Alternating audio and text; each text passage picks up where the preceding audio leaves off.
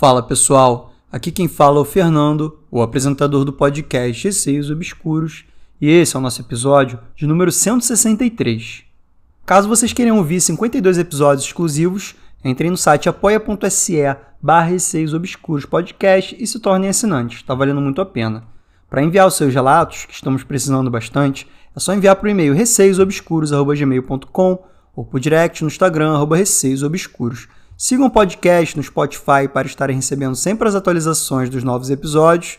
Inclusive, deem 5 estrelas para o podcast no Spotify, isso ajuda bastante. E entre no grupo do Telegram, é só de estar na busca Receios Obscuros. E vamos para o episódio. História 1. Foram cinco relatos enviados pela Isabelle por e-mail. Olá, me chamo Isabelle e tenho 22 anos e irei mandar algumas histórias que vivi. Relato 1. Me ajuda. Essa história é bem curta, mas creio que foi no início das coisas que sentia. Mas, por ser nova, creio que tinha mais facilidade para a visão. O ano era em torno de 2005 ou 2006 e estava na antiga casa que morava, construída por meu pai. Estava no quarto e, como não me lembro, me foi informado pelo meu pai o ocorrido. Ele disse estar fazendo tarefas em casa e me deixou no quarto quieta. Disse que do nada eu comecei a gritar muito e ele correu até o meu encontro. Ele disse que me encontrou tremendo e chorando e apontando para o teto. Ele perguntou o que estava acontecendo e, de acordo com ele, eu disse: Pai, tem uma coisa preta no teto. Ele disse que vai me machucar. Ele quer nos matar, me ajuda. Meu pai disse que me agarrou e começou a orar muito, dizendo para o ser que era para me deixar em paz, para mexer com ele e não comigo. Somos católicos e disse que depois que terminou, me soltou e olhei novamente e disse que aquilo tinha sumido. Relato 2. A foto Polaroid. Ainda sendo uma história minha, isso já é bem mais recente, tendo ocorrido em 2021. Minha mãe havia ido viajar e permitiu fazer uma festa em casa. Neste caso, tinha sido no Halloween.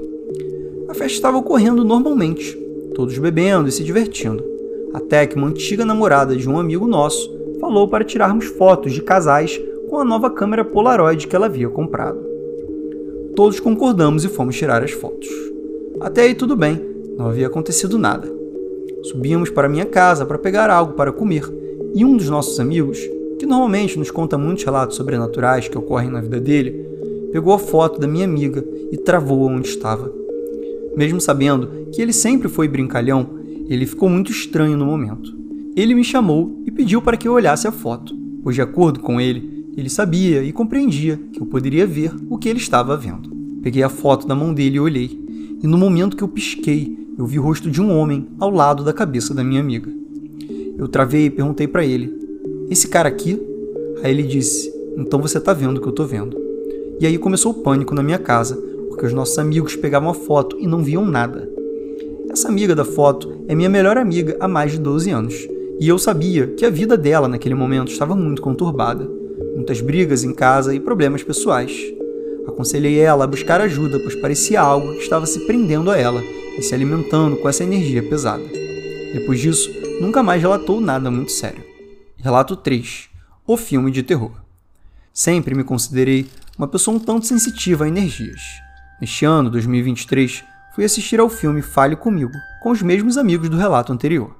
Sempre amei filmes de terror, então estava ansiosa para assistir a este também. Este filme eu não consegui terminar de assistir, pois tive um episódio durante o filme. O filme havia começado, deixando bem claro que em nenhum momento senti medo do filme, apesar de cenas pesadas e meio esquisitas dentro do mesmo. Na metade do filme, o meu corpo ficou muito pesado, como se algo me empurrasse para baixo. Comecei a tremer e sentir que algo estava errado. Minha respiração saía trêmula e sentia vontade de chorar. Meu namorado acreditou ser porque eu estava com medo do filme, mas eu sabia que não era por isso. Pedi para ir embora e fomos direto para casa. Durante todo o meu relacionamento, tenho diversos pesadelos em relação a algo específico. Possuo sonambulismo desde criança e continuo a ter episódios. Meu namorado já se acostumou comigo falando com ele algo aleatório ou levantando da cama correndo por algo estar me atacando. Esta noite acabou que eu não tive pesadelos, porém acordei três vezes durante a noite, sentindo que algo queria machucar o meu namorado. Eu orava e deitava novamente. No dia seguinte, fui conversar com ele sobre, e o mesmo disse que teve três pesadelos idênticos. Ele estava na casa dele e uma moça ficava nos cantos da casa, parecendo querer machucar ele. Pedi para um amigo fazer orações para ele, e o mesmo não teve mais esses pesadelos. Depois disso, ainda mandei um. Eu te avisei que não era medo do filme. Relato 4. Não fique sozinho em casa. Esse relato é mais curto, porém, foi o dia que eu quase tive um treco. Meus pais são separados eu vivo indo de casa em casa, variando entre ambos. Eu estava na casa da minha mãe deitada em meu quarto, apenas descansando. Tenho o costume de sempre trancar a porta do meu quarto, pois me sinto mais segura. Enquanto mexia no celular, do nada comecei a ouvir um barulho absurdo de fora do meu quarto. A porta do quarto do meu irmão faz o barulho quando aberta. Por ser de madeira, acaba por ranger se você mexe a mesma. Porém, o que ouvia ia além de um ranger. A porta abria e fechava freneticamente, e eu estava sozinha em casa. Eu rezava por tudo que é mais sagrado que aquilo não tentasse abrir a minha porta. Depois de um minuto que os barulhos cessaram, eu não sabia se eu ia ver ou se eu ficava lá tremendo igual um bambu. Por fim, tirei coragem de não sei aonde fui. Não havia nada. Não havia janelas abertas e sequer uma corrente de ar, e todas as portas estavam fechadas. Depois desse dia, nunca mais entrei no quarto do meu irmão, estando sozinha e de noite. Relato 5. Será que eu não tranquei? Como disse no relato anterior, sou uma pessoa, por assim dizer, paranoica com portas. Ou seja, se fecho a porta, eu tranco a porta. Nesse dia, minha melhor amiga, a mesma do episódio da foto, havia ido dormir em minha casa. Ficamos assistindo filmes e conversando, até que mal conseguíamos ficar com os olhos abertos e decidimos ir dormir. Apesar de eu sempre ter muito sono, possuo um sono leve, ou seja, qualquer barulho perto de mim eu acabo por acordar.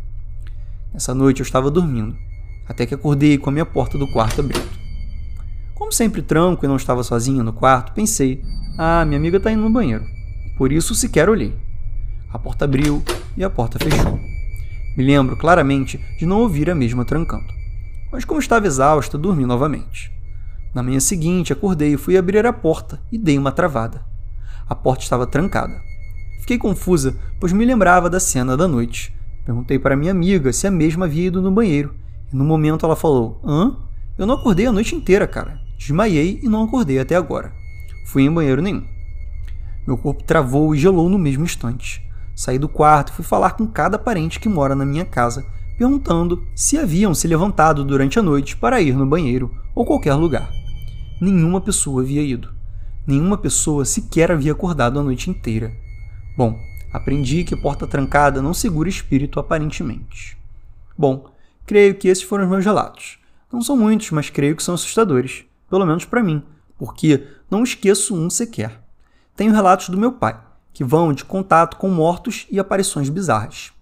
Tem este amigo que citei também, ele possui muitos relatos, desde uma criança falando com ele dentro do quarto dele, até a moça do corredor da casa dele que grita com ele. Caso queira saber essas histórias, eu mando aqui para você. Adoro seu podcast e espero que saiam muito mais episódios. Bye. Isabelle, com certeza eu quero que você envie sim mais relatos aí do seu pai, do seu amigo.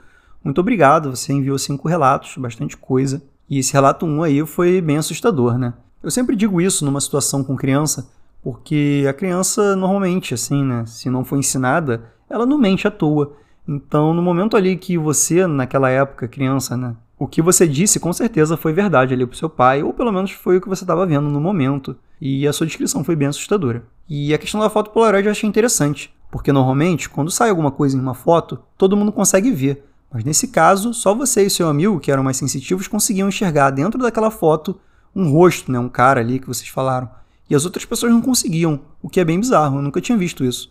Eu já vi fotos com alguma coisa aparecendo, mas não fotos em que a princípio nada aparece, mas para pessoas sensitivas aparece. Então foi bem curioso. No relato 3, teria sido muito coincidência que você tenha acordado três vezes durante a noite, né, sentindo aquela sensação lá de que alguém queria machucar o seu namorado, e ao mesmo tempo ele tenha tido três pesadelos parecidos, né, em que alguém queria machucar ele mesmo, essa moça, né, ficava lá no canto da casa de olho nele. Então, assim, por você ter essa sensibilidade aí em todos os relatos que você conta, pode ser sim que tivesse alguma coisa querendo pegar ele ali, enfim. O relato 4 eu também achei bem assustador, tendo em vista que não tinha ninguém em casa e a porta mexia, abria, fechava, abria, fechava. A princípio o vento abre, fecha, mas não é assim, abre, fecha, abre, fecha, né? É bem estranho esse padrão e tão rápido, né? que você falou que foi bem frenético a se abrir e fechar da porta. Além do que a porta já rangia, então dá mais medo ainda. E por fim, o quinto relato é a prova de que você tem, de fato, muitos problemas com porta aí, né? Já que o seu relato 4 e o 5 foram de portas abrindo, e dessa vez foi a porta abrindo e fechando, mesmo você tendo trancado ela, e no fim não era ninguém, nem sua amiga que estava dentro do quarto, nem nenhum parente seu. Então foi realmente uma situação meio bizarra também. A princípio eu não tenho nenhuma explicação aí para esse relato. E agora vamos para a história 2. Foram dois relatos enviados pela Raíssa por e-mail. Oi, Fernando, sou eu de novo. Dessa vez trago mais dois relatos para que você possa contar no seu podcast. Como sempre digo, amo seu trabalho e desejo muito sucesso. Relato 1. Doppelganger? Foi uma pergunta, tá? Esse primeiro relato aconteceu com a minha mãe. Ela me contou por cima o que aconteceu, mas achei interessante trazer aqui para contar para você. Certo dia, a família estava reunida na minha casa. E enquanto o pessoal estava todo no quintal e na sala conversando, minha mãe fazia o almoço na cozinha, quando meu tio se escorou na bancada e começou a conversar com a minha mãe. Como ela viu ele e depois se virou para fazer a comida, os dois apenas conversaram. Eles tiveram alguns minutos de conversa, quando meu tio sai do banheiro e pergunta com quem a minha mãe estava falando. Ela, sem entender, disse que estava falando com ele, então ele respondeu que estava no banheiro e que não havia ido para a cozinha em nenhum momento. Ela ficou meio sem entender, mas depois ficou tudo bem. Não sei o certo o que aconteceu, mas será que era um doppelganger? Relato 2: Arranhões na parede. Esse dia estava apenas eu e minha mãe em casa. Era noite, por volta das sete e meia. Estava no meu quarto, deitada vendo o celular, quando comecei a ouvir arranhões na parede, em cima da cabeceira da cama. Inicialmente achei que era um gato do lado de fora, mas como a minha casa era um sobrado e a parede era reta e muito alta, acredito que seja difícil. Então, eu comecei a ouvir pelo quarto todo e fiquei extremamente assustada. Pareciam arranhões de unhas enormes e parecia estar irritado, fazia com muita força e raiva. Chamei pela minha mãe chorando e ela do outro quarto não conseguia levantar da cama. Nós duas estávamos muito aflitas, pois eu gritava de um quarto e ela do outro e nenhuma das duas conseguia levantar. Depois de cerca de uns cinco minutos com aqueles barulhos pelo quarto todo e muito choro, consegui pular da cama com a coberta e correr para o quarto da minha mãe. Fiz uma oração e depois consegui pegar no sono. Eu sempre tive muito problema com isso. Hoje é um pouco mais raro acontecer. Não sei o que havia dentro do meu quarto que fazia esses arranhões. Só sei que não é a primeira presença dentro dessa casa. Espero ter contribuído para o podcast. Fico muito feliz de participar e poder contar sobre coisas que me aconteceram. Beijos e até o próximo relato. Raíssa, um beijo para você também. Muito obrigado pelos dois relatos que você enviou e pelos elogios aí ao podcast. O relato do Doppelganger foi estranha assim a situação. Não sei se seu tio é aquele cara que brinca com as pessoas, pode ser que ele estivesse brincando com a sua mãe, fingindo que não era ele que estava ali. Mas acho que brincadeira também tem limite, então, supondo que ele estivesse brincando, uma hora ele diria, né, que era brincadeira. Então, parece ter sido real mesmo a situação. E pelo menos não foi nada tão estranho, sua mãe nem percebeu que não era ele de fato. Então ela estava ali conversando com, a princípio, o doppelganger do seu tio, que pelo visto era exatamente igual a ele até no papo, o que normalmente é estranho, porque doppelganger age estranho, né? Ele age diferente do que a pessoa normal agiria. Na verdade, normalmente nem tem muita fala, né, pelos relatos que eu vi. Mas claro que existem situações e situações. Já o relato 2 dos arranhões da parede me pareceu um pouco paralisia do sono, tanto sua da sua mãe. Mas também seria um pouco de coincidência as duas terem paralisia do sono ao mesmo tempo. O que foi estranho foi que vocês duas não conseguiam levantar. Não sei se sua mãe chegou a ouvir os arranhões, mas se você ouviu com tanta clareza e sua mãe também, o que configuraria uma experiência compartilhada, aí sim foi bem bizarro. Caso não tenha sido exatamente isso, de repente sua mãe estava ali paralisada, não estava conseguindo levantar, e você também, pode ser que sua mãe simplesmente tenha ficado assustada ali por você ter gritado, mas ao mesmo tempo estar ali naquele transe ali de não conseguir levantar ainda porque está paralisada e ficar aquela confusão, né? Enfim, de qualquer forma, muito obrigado pelos dois relatos. E, gente, esse foi o episódio de hoje, espero que tenham curtido. Relembrando dos 52 episódios exclusivos lá no apoia.se barra Receios Obscuros Podcast, tá valendo muito a pena se tornar assinante. Quem quiser enviar os seus relatos, e estamos precisando, é só enviar para o relato. É só enviar para o e-mail receiosobscuros.gmail.com ou por direct no Instagram, receiosobscuros. Um beijo a todos e até o próximo episódio.